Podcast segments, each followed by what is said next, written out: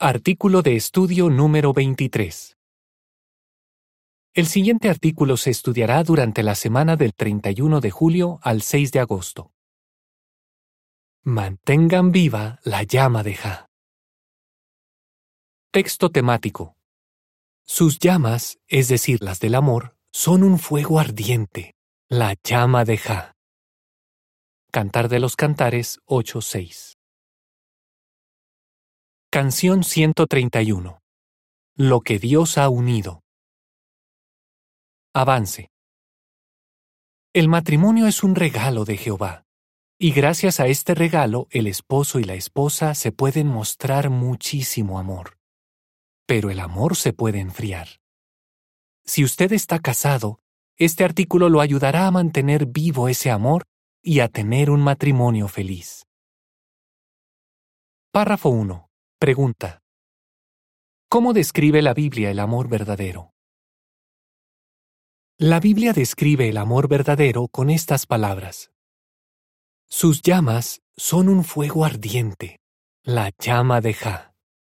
Las aguas embravecidas no pueden extinguir el amor, ni pueden los ríos llevárselo con la corriente. Cantar de los Cantares 8, 6 y 7. ¡Qué descripción tan bonita! Estas palabras nos muestran que el amor entre el esposo y la esposa puede ser invencible y durar toda la vida. La nota a pie de página dice, El amor verdadero es incondicional y eterno. La Biblia lo llama la llama de Ja porque viene de él. Fin de la nota. Párrafo 2. Pregunta. ¿Qué tiene que hacer una pareja casada para que su amor no se apague? El esposo y la esposa tienen que poner de su parte si quieren que el amor dure toda la vida. Pensemos en una fogata. Para que el fuego no se apague hay que alimentarlo. Si no se hace nada, el fuego se apaga. Lo mismo pasa con el amor entre el esposo y la esposa. Hay que alimentarlo para que siga vivo. Pero a veces las dificultades económicas, los problemas de salud y los desafíos de criar a los hijos pudieran hacer que la llama del amor se empezara a apagar. Si usted está casado, ¿qué puede hacer para mantener viva la llama de Ja? En este artículo veremos tres cosas que lo ayudarán a tener un matrimonio fuerte y feliz. La nota a pie de página dice, Los consejos de este artículo también lo ayudarán a fortalecer su matrimonio si está casado con alguien que no es testigo. Fin de la nota sigan fortaleciendo su amistad con Jehová. Párrafo 3. Pregunta. ¿Por qué es necesario que los matrimonios sean amigos de Jehová para mantener vivo el amor? Para mantener viva la llama de Ja, tanto el esposo como la esposa tienen que esforzarse por ser buenos amigos de Jehová. ¿Por qué lo decimos? Si los dos valoran su amistad con Jehová, estarán dispuestos a seguir sus consejos de buena gana. Así evitarán y superarán cualquier problema que pueda enfriar su amor. Eclesiastés 4:12 dice, Además, uno que anda solo puede ser vencido, pero dos juntos pueden hacerle frente al agresor. Y una cuerda triple no se rompe fácilmente. Además, quienes son amigos de Jehová se esfuerzan por ser como Él e imitar sus cualidades. Por ejemplo, son amables y pacientes, y saben perdonar. ¿Cómo no va a haber amor en un matrimonio así? Una hermana llamada Lena, que lleva más de 25 años casada, dice, Qué fácil es querer y respetar a una persona espiritual. El comentario de las imágenes para este párrafo dice, Al igual que José y María, quienes están casados tienen que ser buenos amigos de Jehová. Párrafo 4. Pregunta. ¿Por qué eligió Jehová a José y a María para que fueran los padres del Mesías? Veamos un ejemplo de la Biblia. De todos los descendientes de David, Jehová escogió a José y a María para que fueran los padres del Mesías. ¿Por qué los eligió a ellos? porque los dos eran muy amigos suyos y sabía que siempre lo pondrían en primer lugar en su matrimonio. ¿Qué pueden aprender de José y María quienes están casados? Párrafo 5. Pregunta. ¿Cómo pueden los esposos seguir el ejemplo de José? José no dudaba en seguir la guía de Jehová, y eso lo hacía un excelente esposo. En al menos tres ocasiones, Dios le dio instrucciones relacionadas con su familia, y él las siguió inmediatamente, aunque no fue fácil. Gracias a que obedeció a Jehová, José pudo proteger a María y cuidarla. Seguro que eso hizo que María lo quisiera y respetara aún más. Ustedes, esposos, pueden ser como José y buscar consejos basados en la Biblia que los ayuden a cuidar a su familia. Cuando los ponen en práctica, aunque eso implique hacer cambios, demuestran que aman a sus esposas. Y como resultado, su matrimonio será más fuerte. Una hermana de Vanuatu que lleva más de 20 años casada dice, Cuando veo que mi esposo busca la guía de Jehová y la sigue, lo respeto más. Me ayuda a sentirme segura y a confiar en sus decisiones. La nota a pie de página dice, Pueden encontrar consejos prácticos en la sección Ayuda para las familias, que está disponible en jw.org y en JW Library. Fin de la nota. Párrafo 6. Pregunta. ¿Qué pueden aprender las esposas del ejemplo de María? María era amiga de Jehová. Su amistad con él y su fe no dependían de José. Ella conocía muy bien las escrituras. Vea la nota de estudio de Lucas 1.46. Además, sacaba tiempo para meditar. Como María era una mujer espiritual, era una excelente esposa. Muchas cristianas de la actualidad se esfuerzan por ser como María. Veamos el ejemplo de Émico. Ella cuenta. Cuando era soltera tenía mi propia rutina espiritual.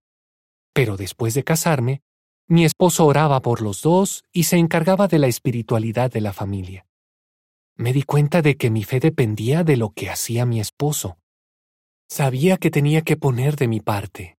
Era mi responsabilidad fortalecer mi amistad con Jehová. Por eso ahora saco tiempo para estar a solas y así poder orarle a Jehová, leer las escrituras y meditar. Esposas, si siguen esforzándose por fortalecer su amistad con Jehová, sus esposos tendrán más razones para amarlas y felicitarlas. Párrafo 7. Pregunta. ¿Qué pueden aprender los matrimonios del ejemplo de José y María? José y María también trabajaron en equipo para mantener fuerte su relación con Jehová. Ellos sabían que era muy importante adorar a Jehová en familia. Seguro que a veces era difícil, y más aún cuando la familia empezó a crecer, pero lo lograron. Qué buen ejemplo para los matrimonios. Si ustedes también tienen hijos, puede que sea todo un desafío ir a las reuniones y sacar tiempo para la adoración en familia. Además, encontrar momentos para estudiar y orar juntos como matrimonio puede ser aún más difícil. Pero recuerden que si adoran juntos a Jehová, se fortalecerá su amistad con Él y se sentirán más cerca el uno del otro. Así que pongan en primer lugar su adoración a Jehová. Párrafo 8. Pregunta. ¿Qué puede hacer para aprovechar la adoración en familia un matrimonio que tiene problemas? ¿Qué pueden hacer si tienen problemas en su matrimonio? Quizás la adoración en familia sea lo último que quieran hacer. Si ese es su caso, ¿por qué no empiezan analizando algo breve y agradable, algo que a los dos les parezca bien? Este puede ser el primer paso para fortalecer su matrimonio y animarse a hacer actividades espirituales juntos.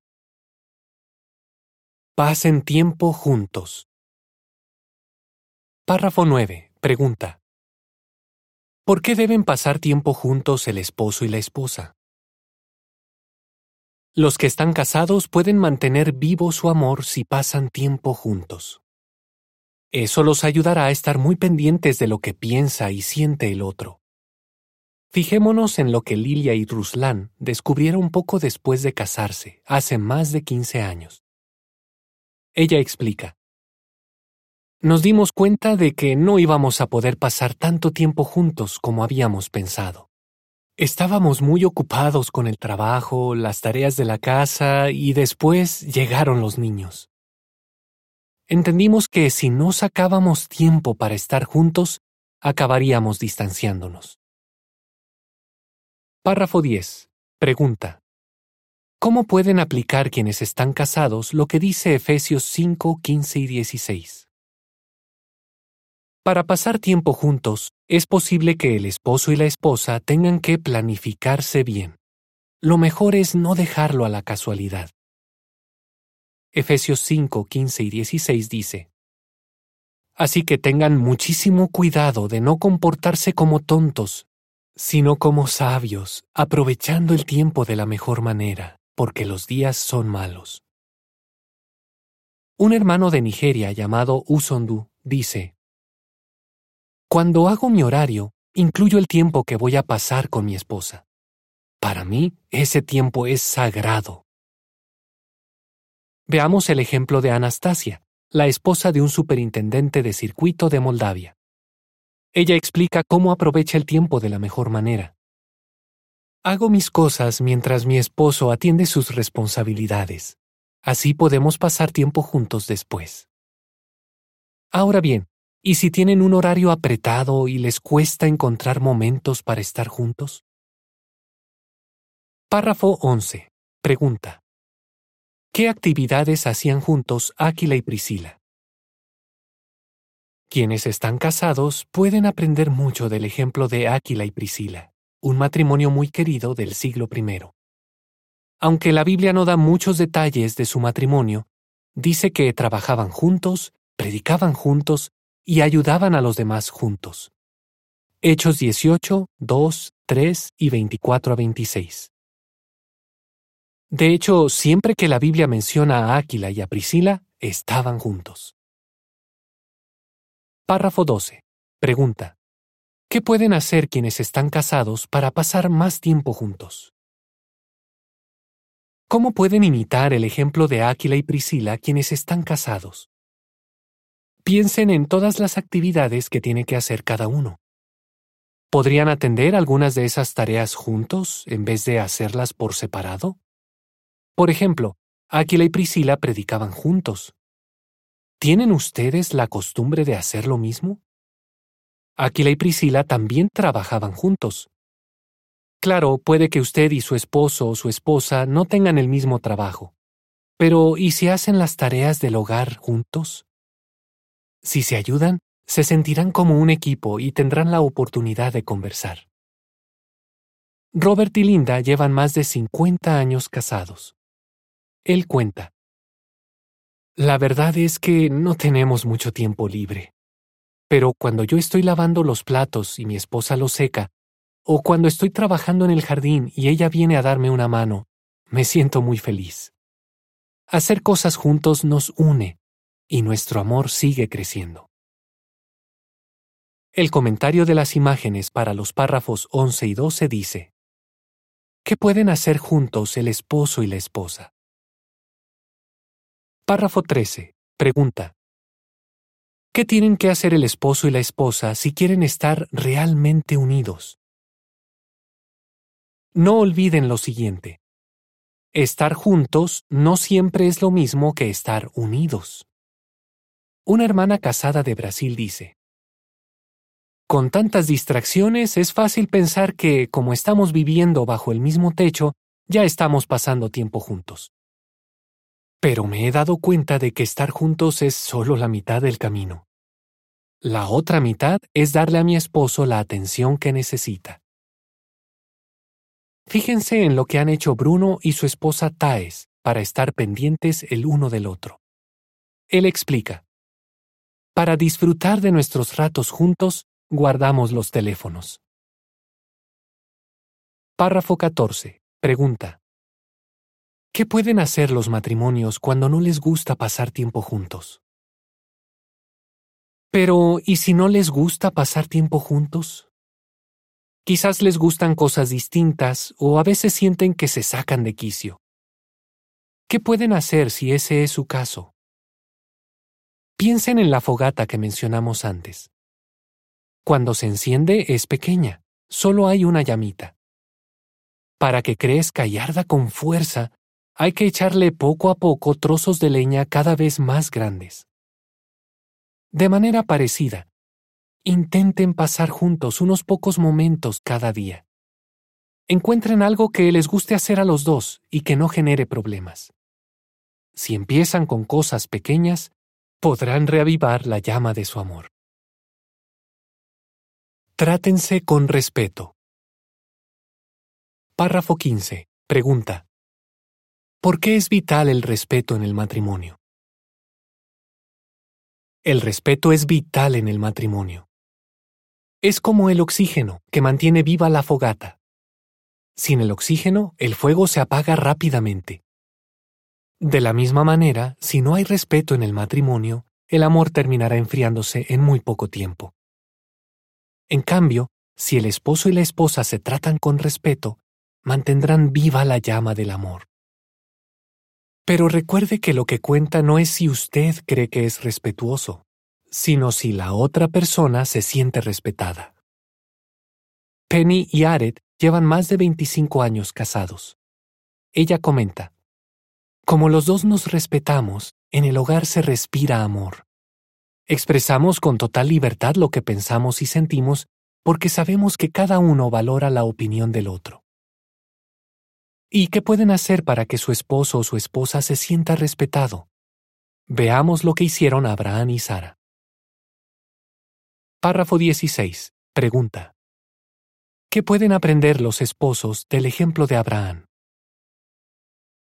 Abraham trató con respeto a Sara, escuchó sus opiniones y tuvo en cuenta sus sentimientos. En una ocasión en que Sara estaba muy angustiada, descargó su frustración con Abraham e incluso le echó la culpa. Pero él no se enojó con ella, ni le dijo nada brusco. La conocía bien, y sabía que Sara respetaba su autoridad y apoyaba sus decisiones. Lo que hizo fue escucharla e intentar solucionar el problema. ¿Cuál es la lección? El esposo tiene la autoridad para tomar decisiones en la familia. Pero como ama a su esposa, tiene en cuenta su opinión, y más aún si la decisión la afectará. También puede que haya ocasiones en que su esposa se sienta estresada y necesite desahogarse. ¿La trata usted con respeto y consideración escuchándola atentamente? Primera de Pedro 3.7 dice, Del mismo modo, esposos, continúen viviendo con ellas de acuerdo con conocimiento. Denles honra como a una vasija más frágil, la femenina, ya que ellas también son herederas con ustedes del favor inmerecido de la vida, a fin de que las oraciones de ustedes no sean estorbadas. Angela y Dimitri llevan casi 30 años casados. Ella cuenta lo que hace su esposo para hacerla sentir respetada. Dimitri siempre me escucha cuando tengo un mal día o solo tengo ganas de hablar. Es paciente conmigo, incluso cuando estoy alterada o sensible. El comentario de las imágenes para este párrafo dice, El esposo cristiano trata con respeto y consideración a su esposa, escuchándola atentamente. Párrafo 17. Pregunta. ¿Qué pueden aprender las esposas del ejemplo de Sara? Sara demostró que respetaba a Abraham porque apoyaba sus decisiones. En una ocasión, Abraham decidió ser hospitalario con unos hombres que llegaron sin previo aviso. Así que le pidió a Sara que preparara muchos panes, aunque ella estaba ocupada haciendo otras cosas. Sara actuó de inmediato y apoyó la decisión de Abraham. Esposas, ustedes pueden ser como Sara y apoyar las decisiones de sus esposos. Si lo hacen, su matrimonio se hará más fuerte. Primera de Pedro 3, 5 y 6 dice, Porque así se adornaban las mujeres santas del pasado que ponían su esperanza en Dios, estando en sujeción a sus esposos, tal como Sara obedecía a Abraham y lo llamaba Señor. Ustedes son sus hijas siempre y cuando continúen haciendo lo que está bien y no se dejen dominar por el miedo. Dimitri, de quien hablamos en el párrafo anterior, explica lo que hace su esposa para hacerlo sentir respetado. Sé que cuando tomo una decisión tengo el apoyo de mi esposa, incluso si no estamos de acuerdo. Cuando las cosas no salen bien, ella no me lo echa en cara. Cuánto agradezco que Angela sea así. Qué fácil es querer a alguien que te respeta. Párrafo 18. Pregunta. ¿Cuál será el resultado si se esfuerzan por mantener vivo el amor? Satanás quiere apagar la llama del amor que existe en los matrimonios cristianos. Sabe que si la esposa y el esposo se dejan de querer, es probable que también empiecen a alejarse de Jehová. Pero no hay nada que pueda apagar el amor verdadero. Por eso, que el amor que se tienen sea como el que se describe en el Cantar de los Cantares. Pongan a Jehová en primer lugar en su matrimonio. Saquen tiempo para estar juntos y muestren que se respetan tomando en cuenta los sentimientos y las necesidades del otro.